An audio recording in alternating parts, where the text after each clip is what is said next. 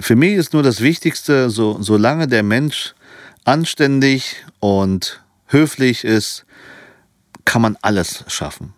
Die, die müssen nur offen sein, die müssen auch vielleicht für, selbst für Kritik offen sein, aber solange man, man, man äh, wie gesagt, anständig ist und mit reinem Herzen arbeitet, und sich auch auf Sachen einlässt, vielleicht von, von Leuten, die auch besser wissen, wie etwas funktionieren kann, finde ich, hat es jeder verdient, seine Position auch mal wechseln zu können, mal völlig was anderes machen zu können.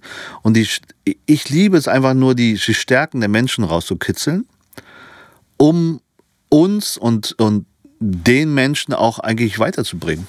Das ist das Wichtigste.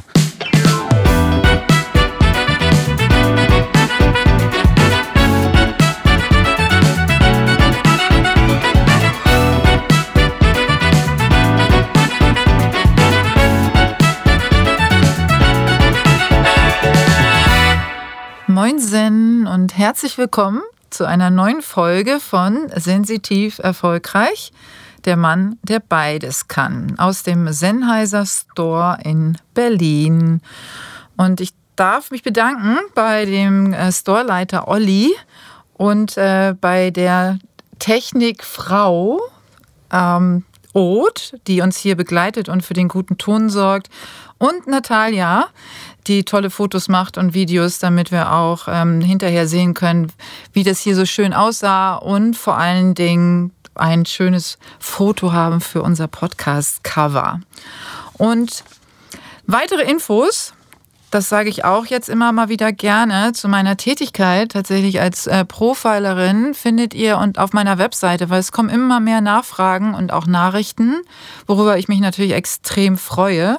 Also guckt einfach mal nach unter janetbraun.de oder schreibt mir auch gerne entweder eine Mail oder auf den diversen ähm, Social Media Plattformen. Und alle Infolinks bekommt ihr auch zu meinen Gästen und äh, zu diesen Folgen auf meiner Folgenbeschreibung. So, und jetzt zu meinem Gast.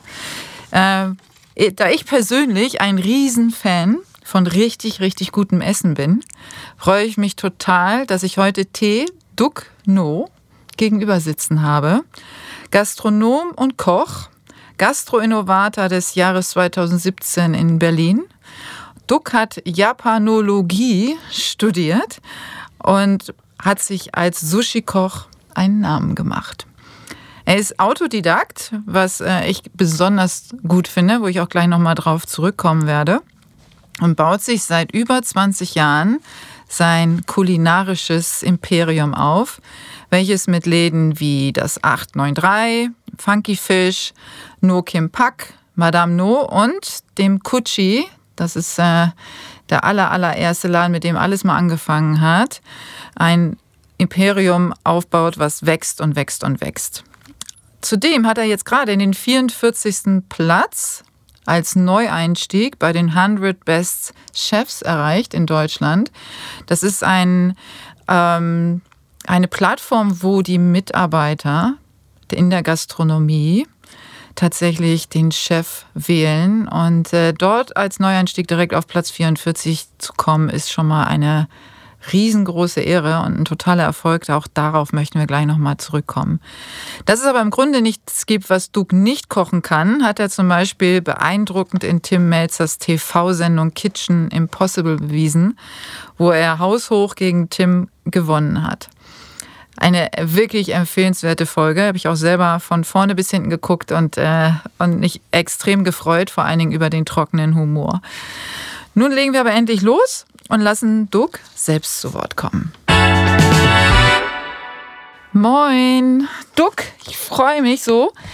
Ja, jetzt können wir endlich loslegen. Also ich habe äh, tatsächlich so mit so, so, so großer Freude deine Zusage entgegengenommen, weil ich schon sehr lange endlich mal einen Koch bei mir sitzen haben möchte, weil ich so gerne über Essen spreche. Und äh, deswegen herzlich willkommen. Ja, hallo. Danke, dass ich hier sein kann und ja, mit dir über vielleicht das Kochen auch reden kann und sonstige Themen. Ja, weil es ist ja, es ist ja so, also ich habe ja ähm, schon in vergangenen Folgen viel über Sensitivität natürlich und damit verbundene Sensoren gesprochen. Ähm, und es ging hauptsächlich um das Fühlen von Atmosphäre, von Untertönen und ähm, natürlich auch von ähm, Geräuschen, von äh, etwas spüren, auch sehen und so weiter. Und mit keinem konnte ich so wirklich eintauchen in den Geschmackssinn und Geruchssinn.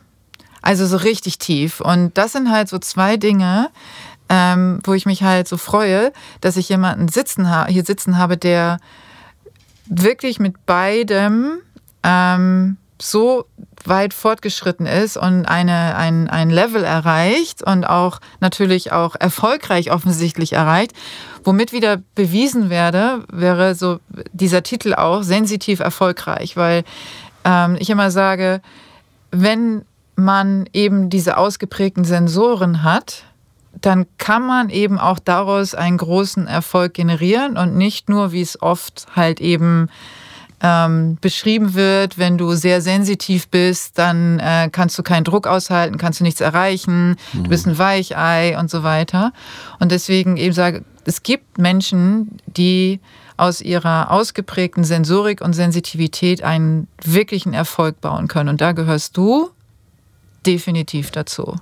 Ja, also ich denke auch, und das ist ähm, tatsächlich so, dass ich nicht nur Koch bin, sondern ich äh, äh, versuche ja immer Atmosphären zu erschaffen. Hm. Und da hat alles mit zu tun. Also wirklich nicht nur der Geschmackssinn und der Geruchssinn, sondern auch die Sensibilität auch für das Zuhören, für Töne, für das Optische, für das ganze Wohlfühlen. Und äh, ich glaube sogar, da bist du eigentlich genau bei mir richtig, weil ich bin ja, ein Mensch, der schon seit der Jugend eigentlich sehr viel beobachtet und sehr sensitiv eigentlich mit diesen Sachen umgeht. Was ich alles so höre, sehe, habe ich mir abgespeichert und versuche dann mit meinem Handwerk als Koch wie gesagt, Stimmung und Räume zu erschaffen, wo die Leute einfach eine tolle Zeit haben und einen, einen Hochgenuss haben. Und das alles zusammen, glaube ich, weil ich eben so viel beobachtet habe, macht mich, glaube ich, erfolgreich als Gastronom. Und nicht ja. nur als guter Koch, sondern wirklich als Gastronom. Ja, und das ist eben dieses Außergewöhnliche. Ne? Also du bist ja dann quasi auch wie so ein Multitalent, weil es gibt, ähm, gibt natürlich Gastronomen, die äh, versuchen, äh, den, das gastronomische Konzept umzusetzen und aber dann einen Koch haben. Ja, und äh, also wo die Rollen ganz klar verteilt sind, wer sich um was kümmert. Aber mhm. jemand, der das, die Gesamtheit mhm. betrachten kann, das ist ja auch etwas sehr Außergewöhnliches. Ja, auf jeden Fall. Und es ist auch so tatsächlich so, dass die besten Restaurants der Welt meistens von dem Menschen geprägt ist, der alles bestimmt. Also vom mhm. Kochen bis zum Raum, bis zur Atmosphäre ähm, ist immer von diesen Menschen. Und das zeigt ja auch erst am Ende die wirkliche Persönlichkeit des Menschen und der so besonders ist. Zum Beispiel, wenn du in die weltbesten Restaurants gehst, hat dieser Küchenchef meistens alles auch bestimmt vom, vom Tischdekoration, von den Tellern bis zum Interior. Zwar immer mit Hilfe von irgendwelchen entweder Künstlern oder Designern, aber es geht schon, weil das muss man ja auch irgendwann herauskitzeln können oder sollte man, dass man seine Persönlichkeit in das ganze Essen und das ganze Esskonzept oder das ganze Restaurant wirklich äh, zeigen kann. Und dann wird man erst besonders. Alles andere sind Restaurants, die sind ähm, ja, da, da versuchen sich einige Leute an irgendwelchen Esskonzepten oder so, und, aber es hat nichts mit Persönlichkeit zu tun. Und das Lustige ist ja gerade, ich mache gerade eine Tour in Deutschland und gehe innerhalb der nächsten zwölf Monate, ich schaffe es vielleicht sogar in sechs Monaten, ich gehe alle drei Sterne Restaurants besuchen und esse mich dort durch Und äh, ich merke jedes Mal wieder, wenn ich bei dem Kollegen bin, es stimmt von vorne bis hinten alles. Also es ist nicht so, dass es irgendwie mal das Essen ist gut, aber das Interieur ist dafür komisch, sondern es hat irgendwie alles mit dem Koch zu tun, der da als Galionsfigur vorsteht. So versuche ich das natürlich in meinen Restaurantskonzepten auch zu machen, dass ich zwar immer mal ein bisschen anderes Essen anbiete, aber die DNA meiner Person ist immer im Laden drin. Und das ist, glaube ich, das Besondere. Und deswegen sind wir halt auch mit meinen Restaurantkonzepten immer recht erfolgreich, weil ich achte halt auf viele Dinge. Ich finde, also ich bin ja ein großer Fan von äh, nonverbaler Kommunikation. Das ist ja so mein, mein Steckenpferd. Und das, was du jetzt gerade beschrieben hast, das steckt genau alles da drin. Mhm. Weil ähm, all das, was, was deine, ähm, deine, deine Restaurants widerspiegeln, ist alles nonverbal. Das mhm. ist alles Wahrnehmung, die sich ähm, abspielt auf einer äh, Gefühlsebene, auf einer unterbewussten Ebene. Und das alles, bevor überhaupt irgendeiner äh, gelesen hat, was in der Karte steht. Richtig. Und ähm, da, dazu kann ich sagen, dass ich einen sehr, sehr äh, guten beziehungsweise einen sehr wichtigen Menschen in meinem Leben habe, der mit mir diese Konzepte halt auch ausarbeitet. Sie ist eine langjährige Freundin, sie ist meine beste Freundin, sie ist meine Partnerin, also Geschäftspartnerin und sie ist vor allen Dingen meine, meine Inspiration, weil sie kommt aus dem Kunstbereich, hat früher an der UDK studiert, hat äh, ihren Meisterschüler dort gemacht. Da haben wir uns kennengelernt und wir haben jetzt seit über 20 Jahren Läden miteinander gemacht. Also sie hat mich immer beraten. Wenn sie es nicht schon selber wirklich mitgemacht hat, hat sie mich mir zumindest beraten. Und sie hat mir beigebracht, wie man Kunst sieht, wie man schöne Dinge im Leben sieht und wie ähm, es eigentlich nicht nötig ist, dass du in einem Fischrestaurant irgendwie blaues Wasser malen musst oder eine griechische Atmosphäre erschaffen musst, nur weil du denkst, dass du dann am Meer bist. Oder wir, machen wir haben gerade ein kalifornisches Restaurant in Frankfurt gemacht. Sie hat nicht gesagt, sie hat nicht gesagt, ähm, doch, sie hat gesagt, mach bloß nicht, dass du irgendwelche Surfbretter oder so hinpackst, sondern sie hat mir beigebracht, alleine in Sachen Form und Farben, wenn du die richtigen Formen und Farben hast, erinnert sich dein Gehirn sofort an das Thema plötzlich Strand, Meer, Kalifornien, Mexiko, was auch immer. Und sie hat es tatsächlich geschafft, mit ihren alleine nur die Farben in einem Restaurant zu ändern, ist so auf einmal die Atmosphäre sofort da gewesen für zum Beispiel Kalifornien. Ne? Und, und sie ist so ein ganz, ganz wichtiger Teil in meinem Leben, weil sie hat mir eben beigebracht, wie man Atmosphären erschafft, aber sehr subtil, ohne dass man es auf den ersten Blick sieht, sondern dass man erstmal sich im Restaurant befindet und rumguckt und plötzlich in jeder Ecke etwas findet, was sich auf einmal an das Thema vietnamesische Küche ändert. Ja? Dass du in einer Art französisch-vietnamesischen Bistro sitzt. So eine Kleinigkeiten. Und da ist sie sehr, sehr gut drin. Und wenn du in meinen Läden mal sitzt, wirst du noch mal, kannst du ja vielleicht noch mal drauf achten und dann kommt dir das alles, dass du im Madame No sitzt und denkst, ah, das könnte tatsächlich ein Bistro sein, wo die Mama vom Duck mal früher so gearbeitet und gemacht hat. Und trotzdem ist es etwas Zeitgemäßes, wo sich alle recht wohlfühlen, aber es erinnert doch so ein bisschen an Indochina und so. Und so sind fast alle meine Restaurants gestrickt, dass durch sie eigentlich dieses Besondere herausgekitzelt wurde und äh, nicht so offensichtlich ist. Ne? Und das sind diese kleinen sensitiven Sachen, die, die Kim sozusagen mir beigebracht hat und mit mir erarbeitet hat. Das äh, klingt äh, ganz wundervoll. Vor allen Dingen äh, scheint sie dich ja auch ja. gut zu kennen und äh, dich auch wieder zu spiegeln, ne? weil sie kann ja natürlich auch, also wie andere Künstler auch, die äh, sehr kreativ sind, etwas umsetzen, was toll ist, was aber nicht zwingend mit dir zu tun haben muss, ne? sondern dass genau, sie eben, exactly, ja. dass sie eben genau versteht, worum es dir geht. Genau. Und, ähm, und dann sozusagen noch mehr aus dir rausholt, als du eigentlich ähm, aus, aus dir selbst rausholen kannst, weil sie on top noch mehr erkennt Genau. ne? Und nochmal andere ich- Skills hat. Wenn- ich bedenke, wie sie und ist und wie ich bin, denke ich immer manchmal, ich bin so oberflächlich. und sie kitzelt aber alles raus. Also Mhm. sie kann erkennen, was ich ungefähr möchte und setzt es dann halt viel subtiler um. Das ist auch eine, äh, das ist die hohe Kunst eines Beraters, wie ich finde. Also jetzt äh, natürlich aus persönlicher Erfahrung, weil ich ähm, ja auch in der Position bin, diesen, äh, also tatsächlich darauf zu achten, was in dem anderen ist, was diese Person selber noch nicht erkennen kann. Als selber Profiler. noch nicht, ja, genau. Also Okay. ich jetzt, äh, wenn ich mit meinen Kunden zu tun habe, ähm, zu gucken, also was ist da und was kann on top noch, was kann ich noch rausholen, wie kann ich demjenigen noch helfen, sich noch mehr und besser ausdrücken zu können. Und da das bei dir ja ein, ein sehr kreatives Umfeld dann ist, was es zu gestalten gibt, ist das natürlich toll, wenn sie das visualisieren kann. Wenn sie dein Innerstes und deine Gedanken und deine Gefühle dann in eine, in, in eine Bildsprache sozusagen bringt. Ne? Total. Also das ist wirklich bisher immer so gewesen. Sie hat sich das so in ihrem Kopf überlegt, aber sie, sie bringt das nicht auf Papier, auf den Computer und so. Und dann denkt man am Anfang immer, nee, das kann doch nicht sein, dass du das so machen willst oder so. Und am Ende, jedes Mal, stehe ich da vor dem Laden und denke, fantastisch, wie hast du das hingekriegt? Ohne diese einfachen Hilfsmittel wie äh, ganz plakativ, wie gesagt, ein Surfbrett hinzuhängen. Ne? Oder ein Fischbild äh, hinzuhängen.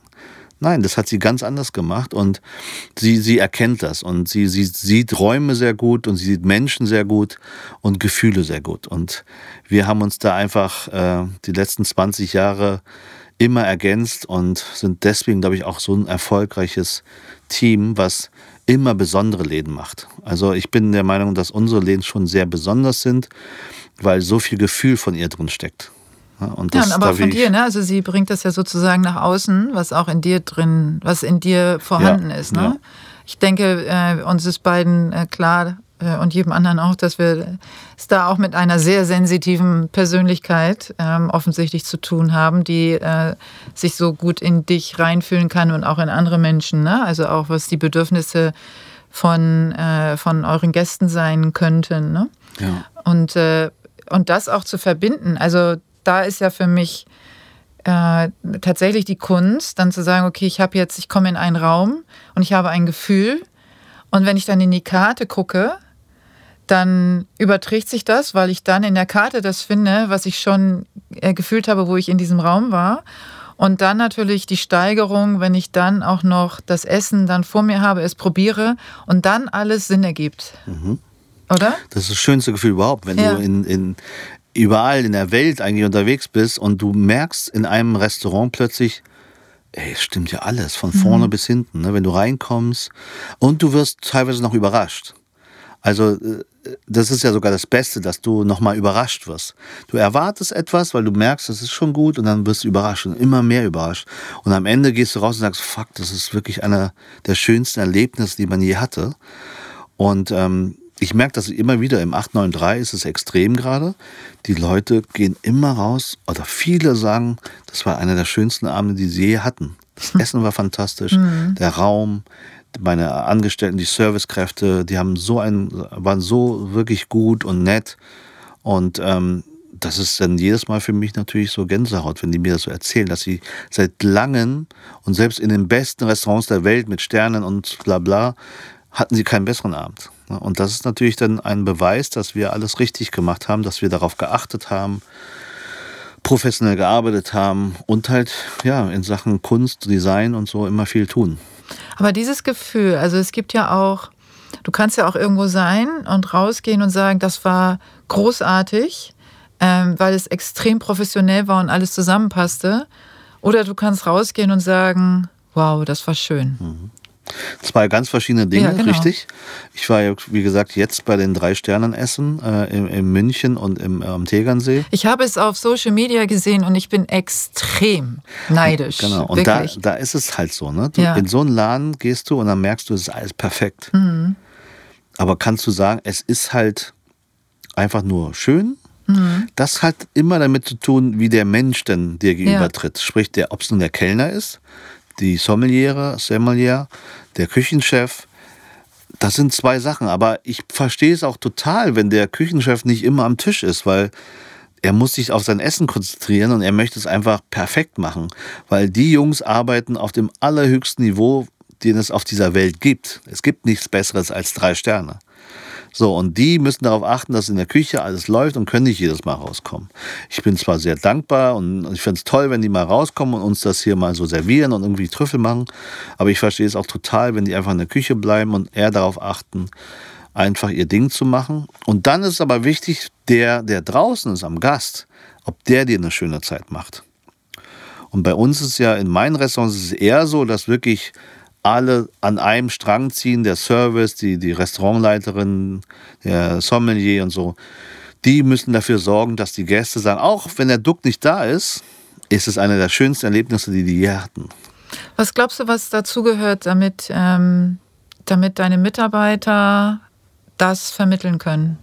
Also ich habe es mal analysiert und ich denke, das Allerwichtigste ist halt, dass man einen erstmal tollen Chef hat, und der ein ganz tolles Konzept selbst äh, mit den Leuten zusammenträgt. Mhm. Also die, die, die Angestellten, die alle in diesem Betrieb arbeiten, müssen hundertprozentig daran glauben, dass es toll ist. Dass es selber toll ist, dass sie selber gerne also dort essen wollen. Dass sie sich damit mhm. hundertprozentig mhm. identifizieren müssen. Und ich finde, es klappt bei unseren Restaurants recht gut. Es gibt zwar immer mal Ausnahmen, aber overall sind unsere Angestellten immer mit den Konzepten, was wir hier so machen, immer wirklich äh, konform und dadurch tragen sie es auch nach außen. Klar kannst du auch besser darüber sprechen, wenn du stolz bist, dass du in so einem Laden arbeitest.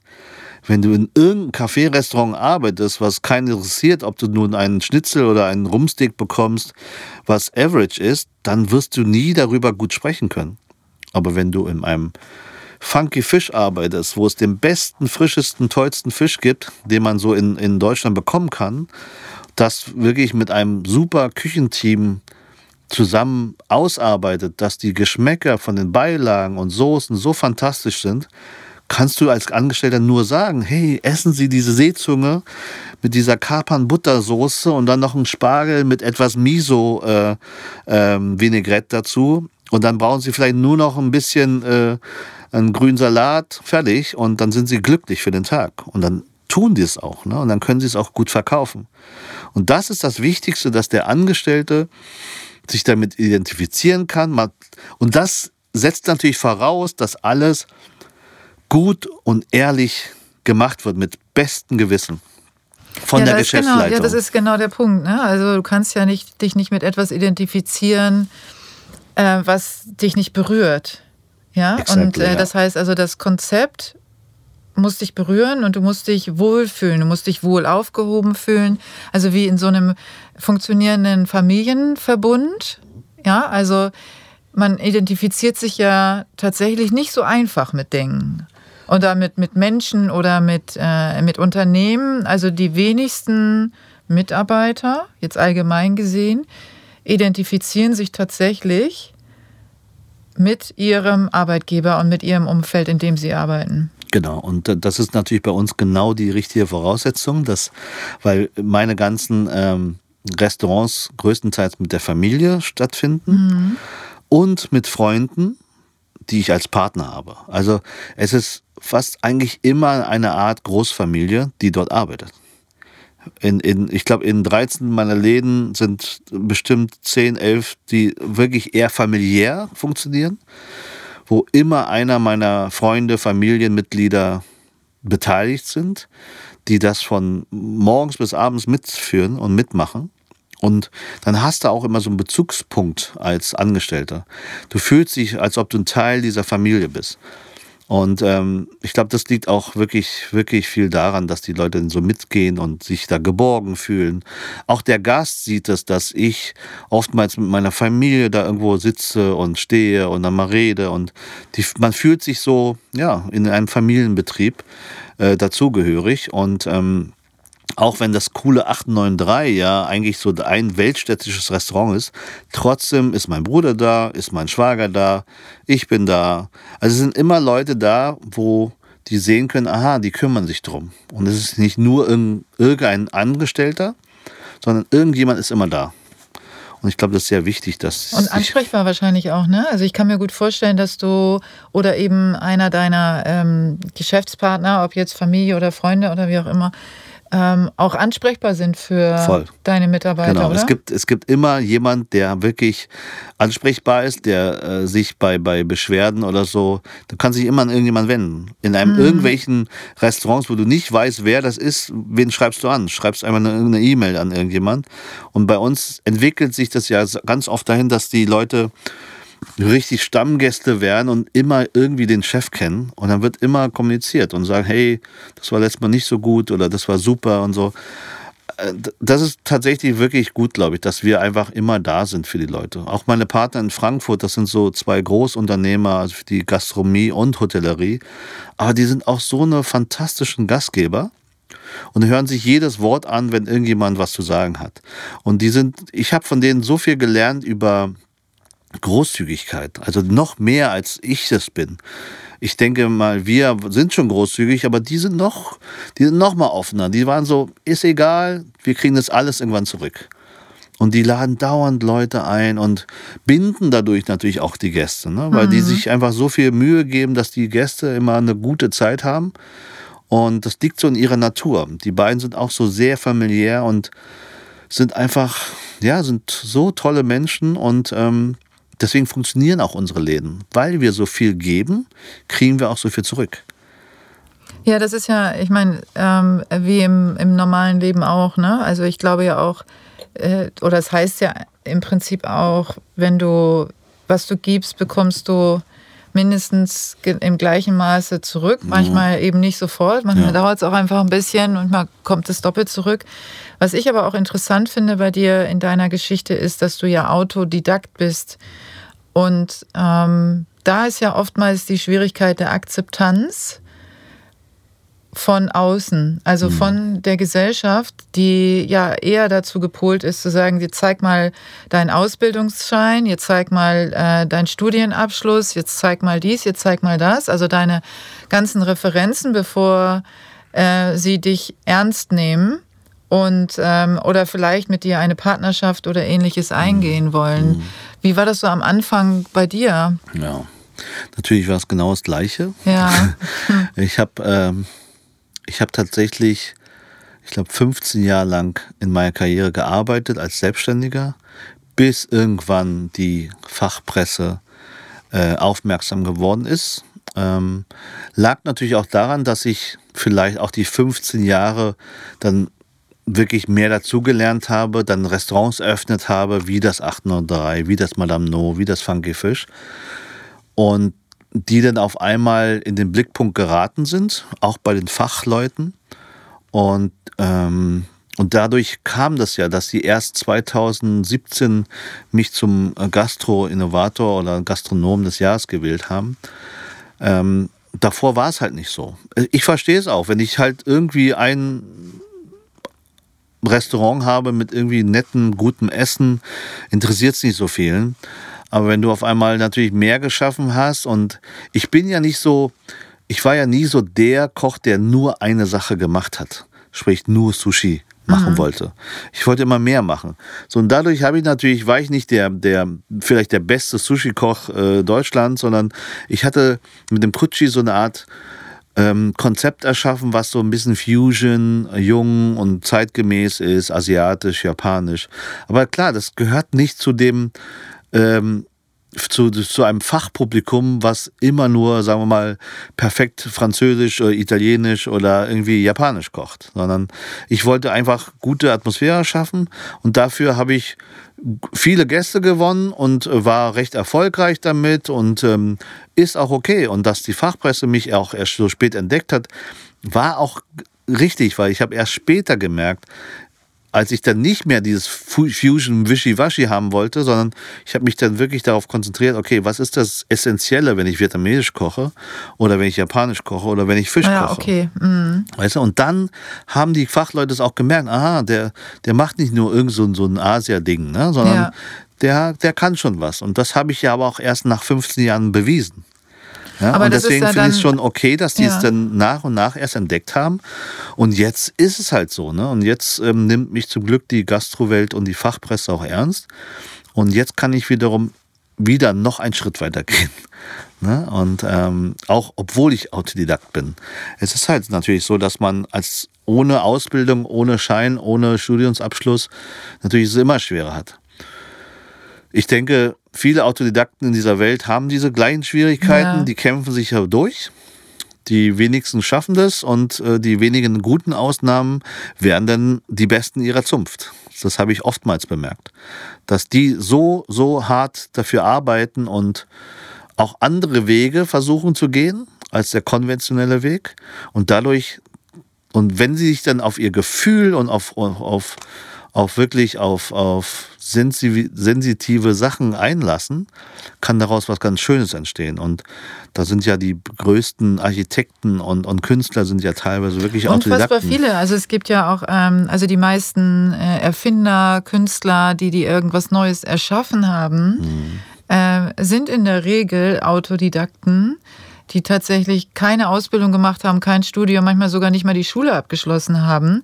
Und vielleicht genau deshalb, was du auch meinst, ähm, weil sie dann noch stärker sich engagiert haben, um äh, vielleicht auch der Gesellschaft was zu zeigen und zu zeigen, hey, ähm, ich kann euch zwar das und das hier nicht vorlegen, ähm, aber ich habe eine Vision und die sehe ich ganz klar und die verfolge ich trotzdem ihr jetzt alle ähm, vielleicht nicht Mich an mich glaubt ja. erstmal oder mich belächelt, Ja. genau.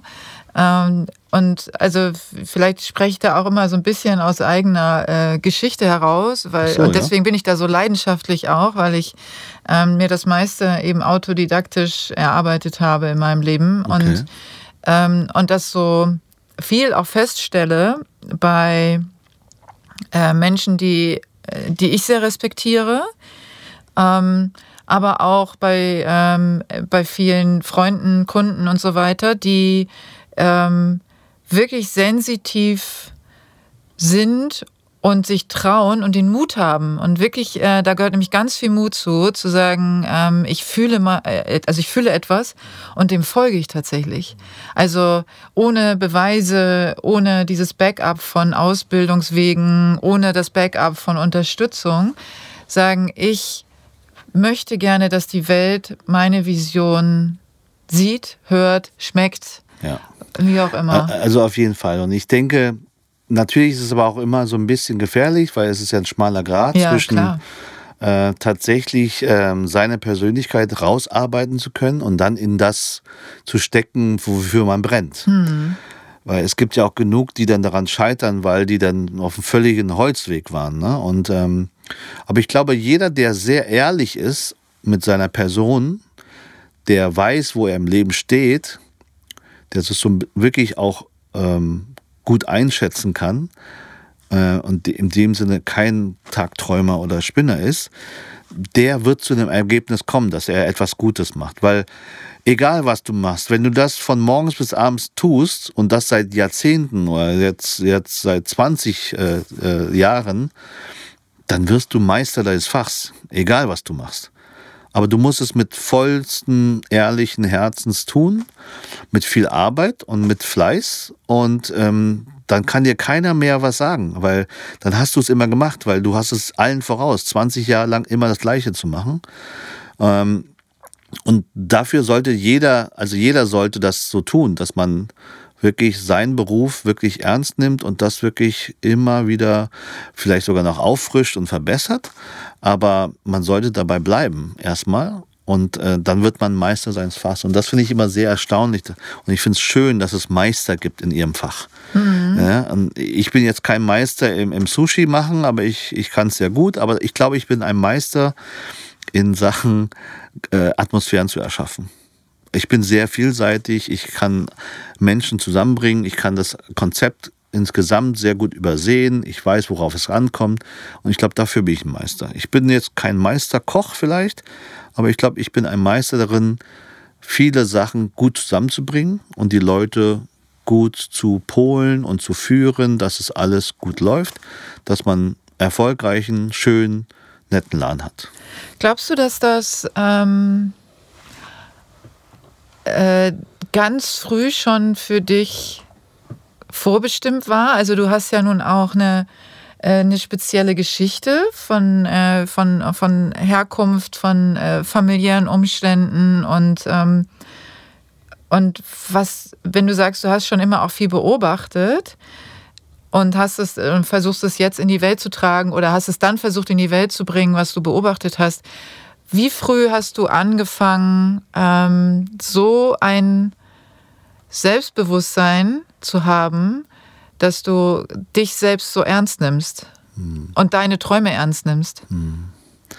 Also meine ganze Geschichte äh, seit der, der Jugend bis jetzt, ähm, ich habe irgendwann gemerkt, ich kann ähm, sehr viel, aber ich kann nichts richtig. Also nicht, nicht nur eins. Ähm, das, hat, das fing damit an, dass ich ähm, in der Schule immer sehr vielseitig war in, in Sachen Handwerk, Sport, Musik und so. Ne. Das war so, das konnte ich sehr gut. Und alles, wo ich immer pauken musste, also sprich Physik und Mathe, war ich sehr schlecht. Also wo ich mich konzentrieren musste. Ähm, ich konnte immer sehr gut dann irgendwann Sport und ich habe dann intensiv Sport gemacht und dort konnte, konnte ich auch sehr gut immer nur Mehrkampf. Also ich konnte nicht nur Sprinter sein, zum Beispiel beim Leichtathletik, oder ich konnte nicht nur Werfer sein, sondern ich war immer der Mehrkämpfer. Ich habe dann Dreikampf gemacht, Fünfkampf, Zehnkampf gemacht und war immer gut in allem. Und irgendwann ist mir das aufgefallen, dass, dass ich auch im, im, im Arbeitsleben, ich konnte alles irgendwie. Ich konnte kellnern, ich konnte kochen, ich konnte abwaschen, ich konnte ausliefern, ich konnte telefonieren, ich konnte mit Menschen reden. Und ich glaube, irgendwann habe ich das gecheckt, dass ich alles viel kann, viel, vieles kann, aber nicht äh, unbedingt das, äh, der Nerd war, der das wirklich bis zum Exzess äh, führt, sondern ich habe mich damit abgefunden, sagen, okay, ich kann zwar nicht so gut kochen wie der, aber ich kann dafür einen schönen Laden bauen oder schöne Atmosphären erschaffen. Und das ist tatsächlich das, was bisher jetzt, äh, bis jetzt eigentlich übrig geblieben ist, dass ich weiß, was ich kann und für alles andere muss ich mir meine Leute, meine Partner suchen. Und das zusammenzubringen und daraus etwas erfolgreich zu machen, ist, glaube ich, das ist, das ist meine Stärke. Da sprichst du ähm, mir gerade so aus dem Herzen und ich glaube ganz vielen von, von meinen Hörern, weil nämlich eins der größten Struggles, die, äh, die, die eine sensitive Person hat, ist äh, die Vielbegabung und dieses Gefühl, ganz viel irgendwie zu können, aber auch dann gleichzeitig das Gefühl zu haben, nichts richtig hm. zu können. Also kein wirklicher Experte in nur einem Gebiet zu sein, weil die Gesellschaft eigentlich einem immer wieder sagt, du musst ähm, dich auf eine Sache konzentrieren. Das ist ja das, was man immer wieder hört. Sobald man äh, berufsreif ist, haben einem die Eltern das gepredigt äh, und die Gesellschaft und wer auch immer. Also es gibt so ganz viele Töne immer von außen, die einen versuchen in eine in eine äh, Schablone zu pressen, damit sie dich besser fassen können. Ja, damit sie dich besser begreifen können. Das heißt, ähm, auch mir und auch eben, wie gesagt, ganz vielen, die ich kenne, wurde gesagt, konzentriere dich mal auf eine Sache fokussier dich jetzt doch mal. Und äh, ich natürlich für mich irgendwann, weil ich sehr trotzig bin, immer gesagt habe, nee, will ich aber nicht. ja, ich will nicht mich nur auf eine Sache konzentrieren, weil ich weiß, ich kann das, das, das, das, das. Mhm. Ich will das alles machen. Und irgendwie versuche ich äh, da was draus zu machen. Und dann, ja, aber der rote Faden, wo ist denn der rote Faden? Mhm. Ne, dann hast du einen bunten Lebenslauf, dann wirst du dafür verurteilt. Und dieses äh, äh, Problem in Anführungsstrichen hat die Gesellschaft, aber eigentlich sollte man sich doch freuen, dass es Menschen gibt, und dafür bist du zum Beispiel jetzt genau das richtige Beispiel, die etwas erschaffen können, ein ganzheitliches Konzept sozusagen, weil sie eben ihre verschiedenen Talente und Begabungen ähm, unter ein Dach bringen können. Und davon gibt es ja ganz viele unterschiedliche Konzepte. Und ich finde, das groß, also ein großartiges Beispiel, ähm, was du da gerade beschrieben hast. Und ich glaube, da wird jetzt vielen würden sagen, oh ja, oh, Gott sei Dank. Ja. Und ne, das ist echt am verrückt. Ende, am Ende ist ja tatsächlich das Ergebnis wichtig. Ne? Ja, also genau. egal, was du machst. Wenn, Du Mhm. kannst viel machen, du kannst wenig machen. Wenn am Ende die Leute einen Konsens haben und sagen, hey, das ist toll, was diese Frau da macht, die, die kann sowohl Seilspringen als auch irgendwie einen Sperrwurf machen und äh, das alles gut und sie, sie unterhält uns damit oder irgendwas, sie, sie bringt mir irgendwie, dass ich eine gute Zeit habe mit ihr, dann ist es toll. Das kann alles sein. Klar, wie gesagt, manche verrennen sich da so ein bisschen und erschaffen dann gar nichts, weil die sich dann doch zu vielleicht zu viel zugemutet haben und zu viel, viel wollten.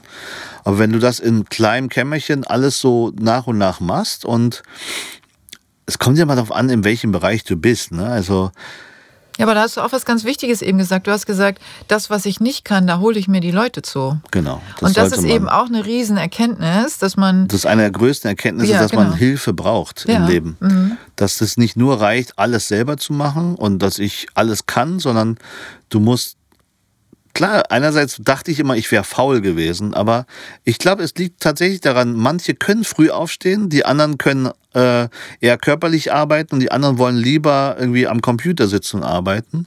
Und das muss man herauskitzeln, wer nun für etwas perfekt ist. Und bei mir ist es oft so, dass ich bei meinen Angestellten, wenn ich merke, die funktionieren nicht in dem Bereich, ich versuchte herauszufinden, was sind die denn, auf welchem Bereich sind die denn gut und dann setze ich die dort ein. Ich weiß, wenn der eine Typ nicht um 11 Uhr auf der Matte stehen kann, weil er immer nachts bis morgens irgendwie äh, auf der äh, zockt oder auf der auf dem äh, Tanzfläche ist, dann setze ich ihn abends ein. Weil dann habe ich seine Stärken abends, weil er ein super Gastgeber ist, weil er total toll mit den Gästen kann, aber nicht früh aufstehen kann.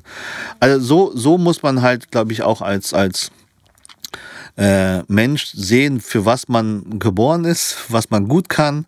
Und man muss sich ja nicht zwingen, alles zu tun, ne? sondern man muss seine Stärken herausfinden. Man sollte natürlich einigermaßen Disziplin haben, dass man auch ähm, regelmäßig immer zur Arbeit kommt und äh, bloß nicht immer äh, aneckt. Leute, die natürlich zu viel anecken, die kann ich nicht im Betrieb lassen, weil dadurch zerstören sie den, die Harmonie des äh, Restaurants und des Betriebes.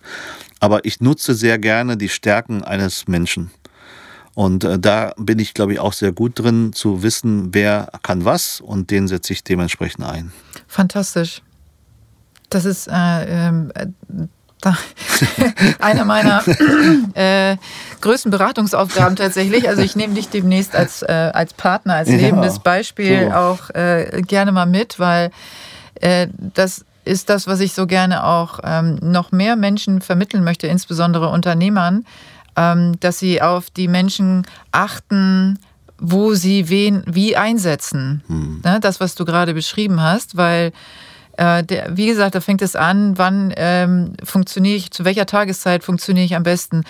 Schafft doch eine Gleitzeit ein, wenn ihr es könnt. Hm. Der eine möchte gerne morgens um sieben Richtig. anfangen, weil er dann seine Ruhe hat er, sie, es. Ich muss immer gucken, ich muss immer auf meine Gendersprache mhm, achten, mhm. weil äh, der Mensch so unterschiedlich ist, ähm, ob vom, vom Biorhythmus Voll. allein, von der Prägung, von allem, von den Interessen, von auch ähm, Räumlichkeiten, oh. also wo in einem Büro äh, sitze ich, kann ich wirklich damit umgehen, dass, äh, dass es freie Sitzplätze gibt, dass es freie Arbeitsplätze gibt, dass jeder Arbeitsplatz ähm, gleich aussieht und dass ich, wenn ich komme, mir den aussuchen muss, der noch frei ist.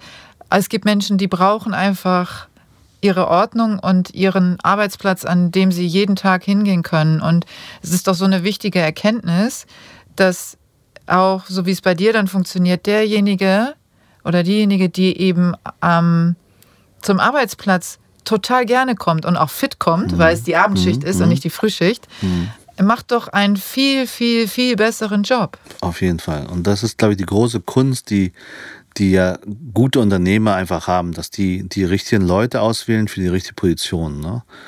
Das, das, für mich ist nur das Wichtigste, so, solange der Mensch anständig und höflich ist, kann man alles schaffen.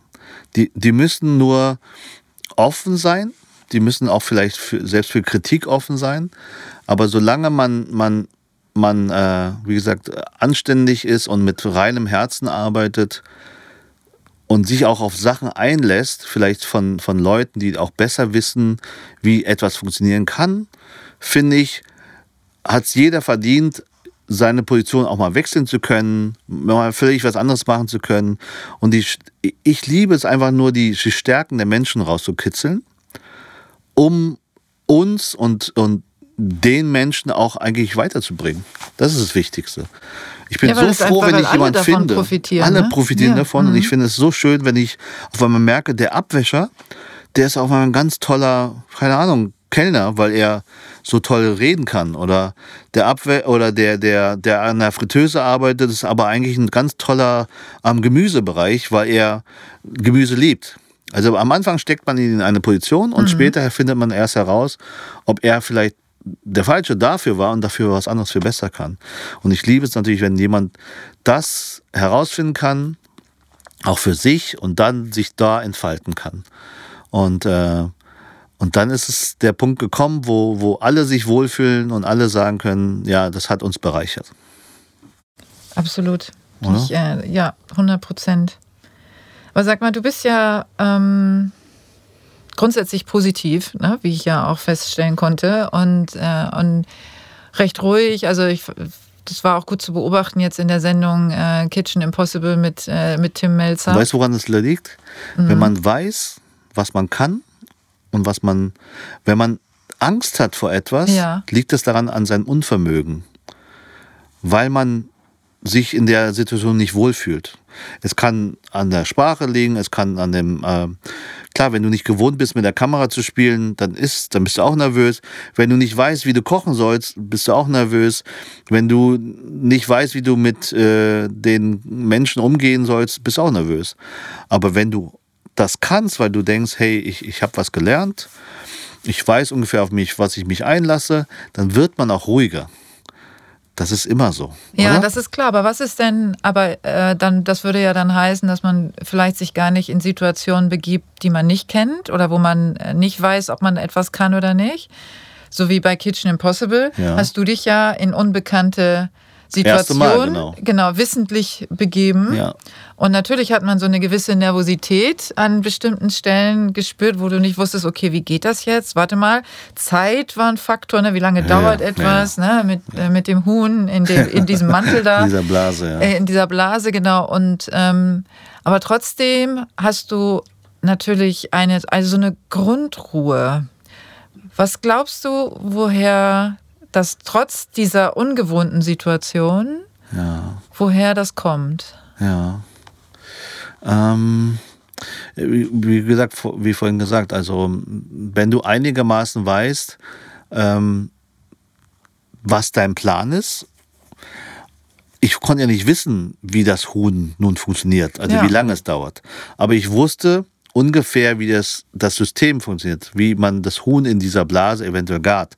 Eine Art Niedertemperaturgarung die ganzen Beilagen und so, das wusste ich alles, wie man Risotto kocht oder wie man ähm, irgendwie eine Soße macht. Deswegen, ich habe genau meinen Plan gehabt und mein Plan hieß, zweieinhalb Stunden brauchst du. Ähm, und so habe ich halt auch gearbeitet. Dass es am Ende nicht gereicht hat, die Zeit, das wusste ich ja nicht. Deswegen äh, war ich sehr selbstsicher. Ja, ach so, weil du ja reicht. davon ausgegangen bist, dass Ich dachte, nach zweieinhalb deine- Stunden ja. Mhm. ist das Huhn okay. Ähm, ich habe bloß noch nie in einer Blase gegart. Ja? Ich habe äh, das noch nie gemacht und deswegen konnte ich es nicht wissen. Und, ähm, aber ich dachte, das ist okay. Auch Da habe ich ja was beobachtet, was dich aus der Fassung gebracht hat. der, der Geruch? Ja. Oder? Ja, ja. das ist leider, äh, oder das ist einer meiner Geschichten mit, mit Innereien, die ich äh, nicht ertragen kann, wenn die äh, nicht ordentlich gewaschen sind und die vom sehr, also von Wild kommen oder von Lamm oder so. Das, das riecht immer so ein bisschen nach, nach Stall und nach was, wo mi, bei mir es immer gleich hochkommt. Das ist so eine, keine Ahnung, woher es kommt. In, in Asien zum Beispiel essen wir auch Innereien, aber die sind so sauber gewaschen und ist meistens vom Schwein und da riecht man gar nichts und schmeckt so ein bisschen eher nach einer Konsistenz und nicht nach diesem Geruch von diesem Tier. Und da, da kommt es mir immer hoch. Also so Innereiensuppen, Pansensuppen aus der Türkei oder aus, selbst in Österreich habe ich es gegessen, die Krüttelsuppen und so, kann ich nicht. Da kriege ich immer sofort Brechreize. Das liegt an dem Geruch tatsächlich. Dieses etwas wildige, äh, stallige und so, das kann ich nicht. Was würde, was, äh, wenn man das übertragen äh, betrachtet, wo musst du noch die Nase rümpfen, beziehungsweise wo kommt es dir sozusagen hoch bei, ähm, welchem Verhalten oder, Ja. oder welchen Situationen? Was bringt dich aus der Fassung? Was mich aus der Fassung bringt, ähm, Unhöflichkeit, Unpünktlichkeit, ähm, Unzuverlässigkeit. Es gibt manche Länder und Kulturen, da ist es egal, ob du sagst, ich komme in zehn Minuten und dann kommst du halt in einer Stunde. Aber ich bin irgendwie in Deutschland aufgewachsen und ich habe irgendwie das gelernt so und ich, ich ertrage das einfach nicht. Ich weiß nicht, Glaubst du, ob das dass zu das- deutsch ist oder ob das woher das kommt. Glaubst du wirklich, dass das, das wär, würde ich nämlich jetzt äh, mal in Frage stellen, weil es gibt ja auch, ähm, also ich kenne eine ganze Menge ähm, Menschen, die in Deutschland geboren und aufgewachsen sind und trotzdem unpünktlich, obwohl das so als diese Tugend natürlich Ja. beschrieben wird, denen das auch egal ist. Ähm, glaubst du, das hat tatsächlich was mit Deutschsein zu tun oder steckt da was anderes hinter? Es hat, es hat sicherlich was mit Kultur zu tun. Also es gibt manche Kulturen, die einfach damit einfacher umgehen, weil die sagen, der Tag ist eh so ein bisschen Larifari und egal. Und es gibt halt sehr strenge Kulturen, wo Abmachungen gelten. Ähm, Aber wenn die muss jetzt- nicht aber nur wenn das Deutschland jetzt- sein. genau, aber kann, wenn das kann jetzt- jedes Land sein. Aber wenn es jetzt darum geht, wenn wir das mal von der Kultur ablösen und, ähm, und sagen, okay, es ist der Person klar, dass ganz, dass davon was abhängt, ob sie jetzt Ja, pünktlich kommt ja, oder ein Versprechen einhält oder nicht ja. und tut es trotzdem nicht. Ich glaube, das ist ein bisschen bei mir immer die Form von einer Art Respektlosigkeit. So von Gleichgültigkeit. Im Liebesleben würde es heißen, der liebt mich nicht richtig oder sie liebt mich nicht richtig und deswegen macht sie es nicht. Ähm, Im Geschäftsleben vielleicht auch so, ist mir nicht wichtig, ob ich nun pünktlich komme zum Meeting oder nicht. Ähm, da hat wahrscheinlich auch jeder so seine Grenzen, wo er denkt, das ist okay. Ähm, natürlich, wenn, mein, mein, wenn ich eine Verabredung in meinem Laden habe mit meinem Küchenchef, dann weiß ich halt, okay, der ist da und ob ich nun zehn Minuten später komme, weil ich noch irgendwie das und das machen möchte, ist nicht ganz so schlimm. Aber wenn ich zum Beispiel in einem Vorstellungsgespräch oder wenn ich zu einem Geschäftsmeeting, was zum Beispiel sehr wichtig ist, dann finde ich, ist es schon wichtig, dass man dem anderen zeigt, dass man da ein bisschen ja, Respekt hat, dass man da früh genug auf der Matte steht. Und in der, in der Beziehung ist es, glaube ich, eher so, dass man dem anderen zeigt halt, ähm, du bist mir wichtig. Und deswegen komme ich tatsächlich äh, um die Zeit und dass wir dann zusammen zum Essen gehen können oder so. Ja, diese, auch diese Zuverlässigkeit, also dieses Commitment, ne? Und eben Ja. auch die Zeit zu respektieren von dem Gegenüber, ne? Auf jeden Fall. Ja. Wenn der andere sich wirklich Gedanken macht und sich darauf freut und zu Hause wartet, bis man kommt oder so, dass man natürlich auch, ja, dem mit Respekt gegenübertritt und sagt, okay, dann, dann komme ich halt pünktlich und wir gehen dann ins Theater oder wir gehen zu, ins Restaurant und nicht irgendwie, ach, ist doch egal und äh, man geht ein Dreiviertel später ins Restaurant, weil das Restaurant wartet ja auch auf einen. Also das sind so kleine Sachen, die ich halt für sehr wichtig erhalte und ähm, ich weiß nicht, ob es schon spießig ist, aber bisher bin ich immer ganz gut damit gefahren, dass ich ähm, dadurch natürlich auch vielleicht in meinem Geschäftsleben ähm, erfolgreich bin, dass ich die Leute nicht warten lasse, wenn es um etwas geht. Du hast ja auch ähm, extrem viel Respekt vor vom Kochen und vor der Küche an sich. Ne? Also deswegen ist ja auch äh, diese Vielseitigkeit, dass du sagst, ich äh, möchte eigentlich alles kochen. Also ich möchte auch alles kochen können und ich habe auch das Interesse, jetzt fast alles. Äh, sicherlich gibt es auch Ausnahmen, wo du sagst, oh, das äh, wie Innereien vielleicht, Pansen, was möchte ich jetzt, muss ich jetzt nicht kochen. Aber ähm, dieser Respekt vom Kochen kommt ja auch aus dem Respekt vor der Natur, also woher Lebensmittel entstammen, oder hat das nur was damit zu tun, der, äh, der Kunst eines Kochs, wie er Essen zubereitet? Denn das eine ist tatsächlich ähm, der Respekt vor dem Menschen, der etwas erschafft mit seiner, mit seiner Person, die, wo er so viel Herzblut reinsetzt und so viel Zeit und Effort und das respektiere ich total. Jeder, der wirklich ehrlich arbeitet also und, und, und wirklich sich Zeit nimmt für etwas, egal wie es am Ende schmeckt, ja, dem respektiere ich. Jeder, der so tut, als ob und nur so eine Art Fakey-Geschichte hinhaut, den, den, erkenne ich auch oftmals und dann sage ich, das ist nichts für mich Wertvolles. Ähm, und bei einem anderen genauso, wenn du ein Produkt hast, was von Grund auf gut aufgezogen wurde, also ein Tier oder ein Gemüse mit viel Liebe und Herzblut, dann liebe ich das umso mehr natürlich und dann respektiere ich das umso mehr. Teilweise konnte ich natürlich in, in, am Anfang meiner Karriere noch nicht so arbeiten, weil ich einfach, einfach gucken wollte oder gucken drauf musste, wie ich Geld verdienen kann. Und da habe ich natürlich mit einfachen ähm, kommerziellen Produkten gearbeitet. Aber ich glaube, mit den Jahren, wenn man sich das auch leisten konnte, habe ich dann umgestellt. Ne? Ich habe natürlich dann lieber Bio-Eier genommen als normale Eier. Ich habe dann lieber einen Freilandhuhn genommen als einen Käfighuhn. Und ich äh, kaufe lieber Fische, die politisch korrekt sind. Ne? Und ähm, es gibt natürlich so manche Sachen, wo ich als Koch immer, äh, gerade als, als Sushi-Koch, ich brauche diesen Thunfisch als mein Hauptfisch. Das ist so, als ob du sagst, ich bin ein, ein Barbecue-Mensch und kann jetzt nicht mehr mit Rindfleisch arbeiten, sondern muss jetzt nur noch mit Gemüse arbeiten. Das ist sehr schwer. Ja, beim Sushi ist zum Beispiel der Fisch, der, der, der Thunfisch das Allerwichtigste. Das ist äh, die Essenz vom Sushi fast, kann man sagen. Oder damit hat es eigentlich alles angefangen. Ähm, und da sage ich, okay, ich versuche da zumindest die zu kaufen, die dann noch äh, äh eine Lizenz haben zum Fischen, dass die Fischer wirklich den noch äh, schießen können oder fangen können. Äh, beziehungsweise ich kaufe jetzt Thunfisch von, von Züchtern, die ihre Fische fangen und dann halt über Jahre dann hochziehen und groß mästen oder groß machen. Äh, und dafür gibt es Zertifizierung und die kaufe ich jetzt. Und ich versuche dann immer weniger eben diesen Scheiß zu kaufen, ist aber auch da, liegt auch daran, dass man bewusster geworden ist mit den Jahren. Man ist älter, man ist weiser. Ähm, bei mir ging es nie um die Optimierung, wie viel Geld ich verdiene. Ob ich nun das und das verdiene oder das.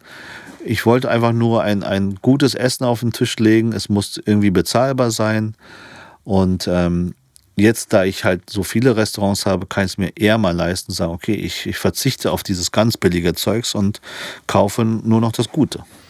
Glaubst du auch, dass das so ein ähm, Kreislauf ist, weil es ja alles irgendwie miteinander zusammenhängt? Also wir Menschen mit natürlich mit der Natur, mit den Tieren, da ist ja ein, ein, ein natürlicher Kreislauf mit verbunden und somit, wie ich manchmal so empfinde, auch eine Form von gesunden und ungesunden Umgang. voll. Also ich bin mir ganz sicher, dass ähm, wenn du ein gesundes Tier isst, bleibst mm. du auch gesünder. Da bin ich mir mhm. ganz sicher. Und wenn du halt diese verseuchten Tiere isst, dann wirst du krank und du wirst davon Krebs bekommen, du wirst sterben und die, die, der Umwelt geht es nicht besser und die Menschheit wird irgendwann untergehen. Da bin ich ganz sicher. Ob das nun jetzt ein Lauf der Natur ist, dass wir uns, dass wir bestimmt dafür sind, weil wir so schlau sind, ja, weil der Mensch so ein krasses Gehirn hat, äh, dass wir uns dadurch kaputt machen und dann tatsächlich die Menschheit äh, zugrunde geht, bin ich der Meinung, dann soll es so sein, weil die Menschheit ist so, die wird sich nicht ändern können.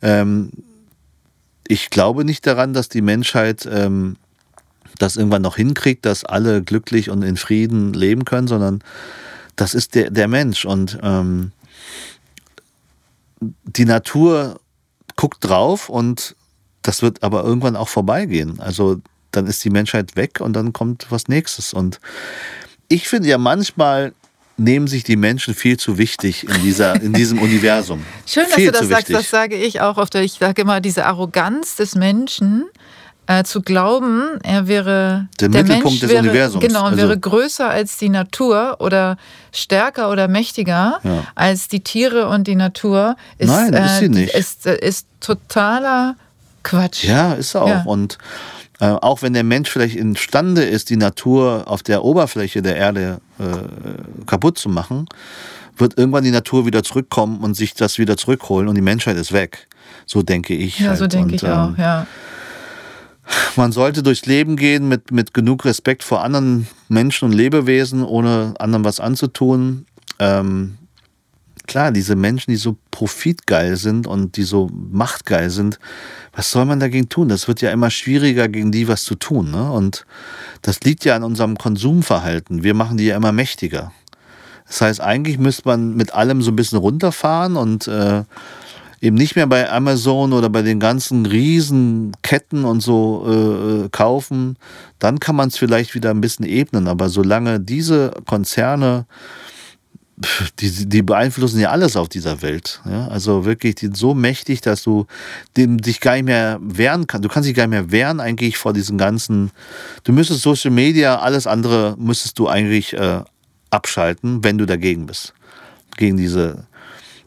Aber andererseits für einen Menschen ist es auch wiederum schön, eigentlich sowas zu erleben. Ne? Wenn du vor 30 Jahren noch gedacht hast, kannst du mit jemand anderem von der anderen Seite der Erdkugel irgendwie jetzt skypen oder FaceTime. Ja. Und äh, man geht am Computer und sagt, hey, guck mal hier, ich habe das hier gegessen gerade, guck mal, äh, oder ich koche gerade das.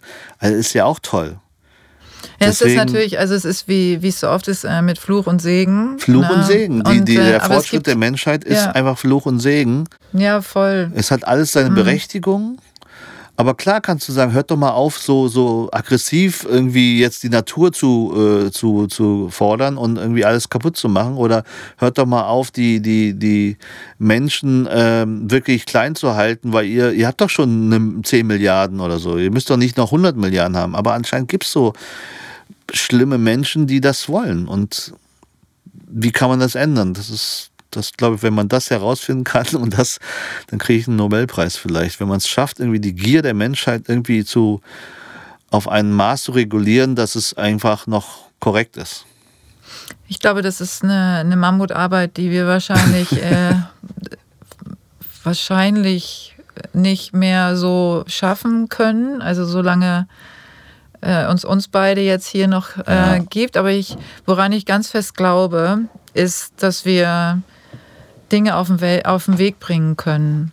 Und ähm, du bist ein sehr gutes Beispiel dafür auf vielen, vielen Ebenen, sowohl in der Mitarbeiter, im Mitarbeiterumgang, als auch in, äh, wie du Unternehmen aufbaust, ähm, was du gestaltest, äh, von deiner Sensitivität, äh, deinem Blick auf Natur und Tiere und also all das, was du jetzt in der vergangenen Stunde so beschrieben hast, ähm, bist du definitiv ein, ein großartiges Vorbild. Sicherlich nicht nur für mich, weil du mir so sehr aus der Seele gesprochen hast. Also es mhm. war äh, toll und äh, wirklich extrem kurzweilig, muss ich auch sagen.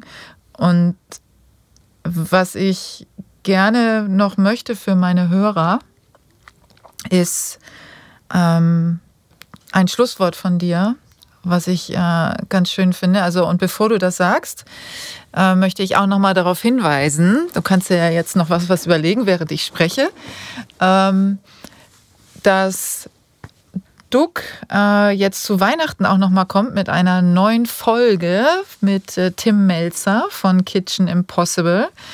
Ähm, da könnt ihr euch schon mal drauf freuen, aber vergesst nicht vorher die alte Folge zu gucken, falls ihr das noch nicht gesehen habt.